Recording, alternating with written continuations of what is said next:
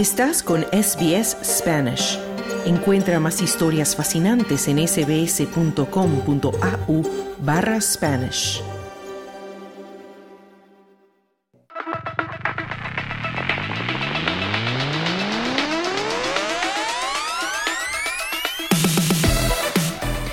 Ya llegamos al tiempo de los deportes y ya está con nosotros en la línea nuestro compañero Juan Moya. Hola Juan, buenas tardes. Buenas tardes. Vamos a empezar hablando de fútbol y de las Matildas, porque están concentradas en Dubái de cara a un partido clasificatorio para la Olimpiada. Cuéntanos. Claro que sí. Desde hoy todo el plantel, las 23 eh, jugadoras convocadas por Tony Gustafsson, eh, están en Dubái o están por llegar a Dubái para iniciar su concentración, preparar el, partido que juegan el fin de semana. El sábado de Australia juegan el partido en Tashkent, Uzbekistán, partido clave para llegar a las Olimpiadas. El viernes desde Dubái viajan a Uzbekistán el equipo australiano y esperando que saque un muy buen resultado y luego a la semana siguiente, el día miércoles, al final de mes, el miércoles 28, se juega el partido de vuelta en Melbourne y ojalá que las Matildas estén en París 2024. Ojalá que sí. Seguimos con el fútbol, ahora hablar de la A-League, porque hay resultados del fin de semana, partidos de la Liga masculina y femenina. Claro, comenzamos con la femenina, donde ayer jugaron simultáneamente los dos equipos que están punteros el campeonato. Melbourne City repartió puntos frente a la de la United, empatando 1-1, y West de, United derrotó 3-0 al Wellington. Con estos resultados, el Western United es el puntero del campeonato femenino con 32 puntos, seguido del City con 31.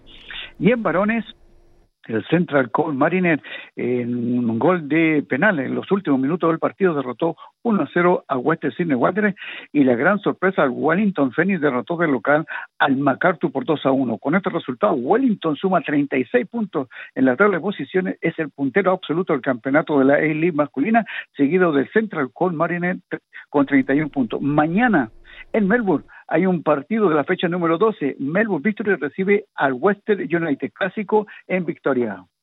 Y tenemos mm, resultados de las ligas de fútbol en España, Argentina y Chile. El Real Madrid eh, enredó puntos con el eh, Rayo Vallecano, 1 a 1, empataron el partido.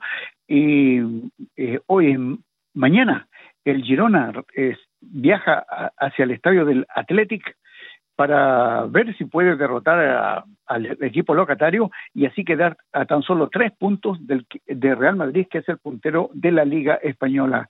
En Chile comenzó el campeonato en Chile con algunos problemas, partidos postergados producto de los incendios y otros partidos eh, postergados por eh, determinación de la autoridad metropolitana en Santiago de Chile al suspender el partido de Universidad de Chile frente a Cobresal. Eh, un resultado del campeón, del año pasado, empató 1-1 con Cobreloa. Y en Argentina, en el grupo A, tenemos eh, que el puntero independiente derrotó 2 a 0 de visita a Instituto de Córdoba, suma 13 puntos y es el líder del grupo A.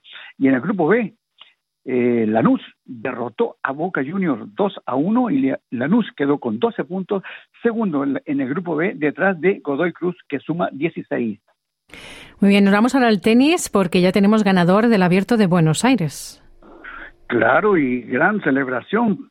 Eh, Facundo Díaz Acosta derrotó al favorito Nicolás Yari, ya que en semifinales Yari había derrotado a Alcaraz, al, que era el número uno del torneo, eh, en la final. 6-3, 6-4 y Facundo Díaz levanta su primer trofeo eh, profesional ganando un torneo ATP. Recordemos que Facundo Díaz también viene de ganar los Panamericanos en Santiago de Chile el 2023. Así que muy buena actuación, feliz eh, Facundo Díaz, que también llegó a este torneo por una invitación, mm. no estaba clasificado, así que gran mérito para este tenista argentino de, de tan solo 23 años. Bueno, excelente. Y también tenemos ganadora del Abierto de Qatar.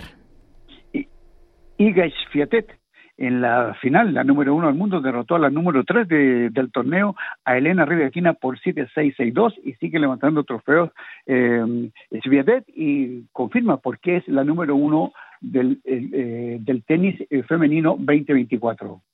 Y también hay que decir que el italiano Yannick Sinner, que fue el vencedor del Abierto de Australia, está en racha y ha ganado también el Abierto de Rotterdam. Claro, derrotó al australiano Alex de Miñaur por 7-5, 6-4 y con esto suma 12 triunfos consecutivos. Eh, partió eh, el año pasado ganando la Copa Davis en Málaga, luego ganó el Abierto de Australia y ahora gana el Abierto Rotterdam. Es espectacular y ya está número 3 del mundo. Bueno, y Nadal sigue dando noticias porque está jugando al golf y está ganando. Cuéntanos. Claro, jugó un campeonato de Baleares, Mid Amateur, era el favorito y lo ganó con siete golpes eh, de ventaja. Confirmó que es muy buen, muy buen jugador de, de, eh, golf, eh, pero dice que él su deporte número uno es el tenis. Ya tiene programado en, en marzo volver a, a, jugar tenis, una exhibición el 3 de marzo en Las Vegas y luego el Master 1000 de Indian Well si todo ande bien. De lo contrario, va a seguir jugando golf. Eh, indudablemente que tiene talento y no cualquiera gana un torneo de golf, aunque sea amateur. Mm.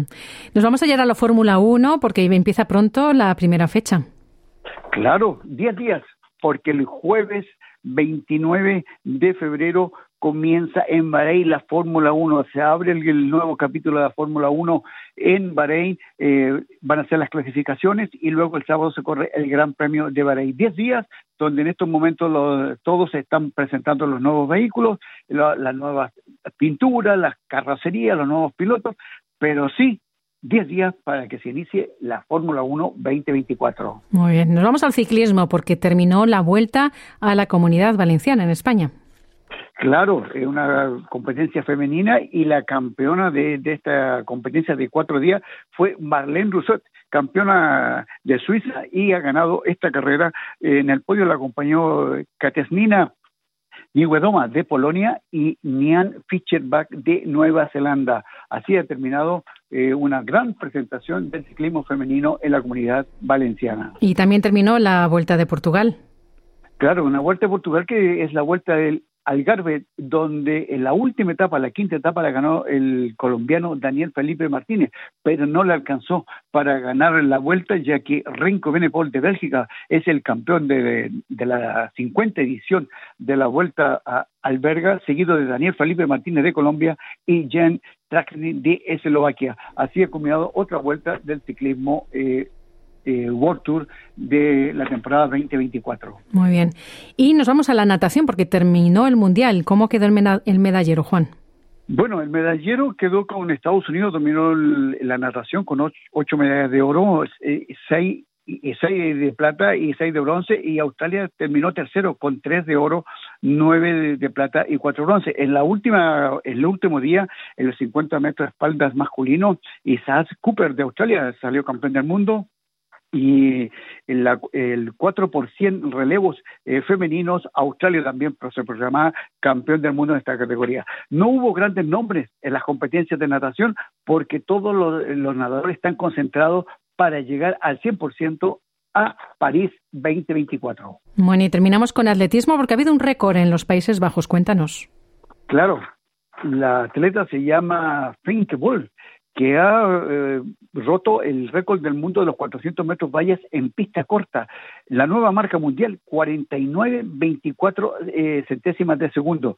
Increíble, ya había el año pasado esta misma atleta había eh, batido el récord de los 400 metros planos en pista, en pista cubierta.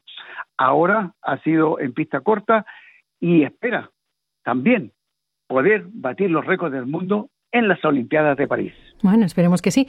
Pues muchas gracias, Juan, por toda la información deportiva. Buenas tardes, buena suerte. ¿Quieres escuchar más historias como esta? Descárgatelas en Apple Podcasts, Google Podcasts, Spotify o en tu plataforma de podcast favorita.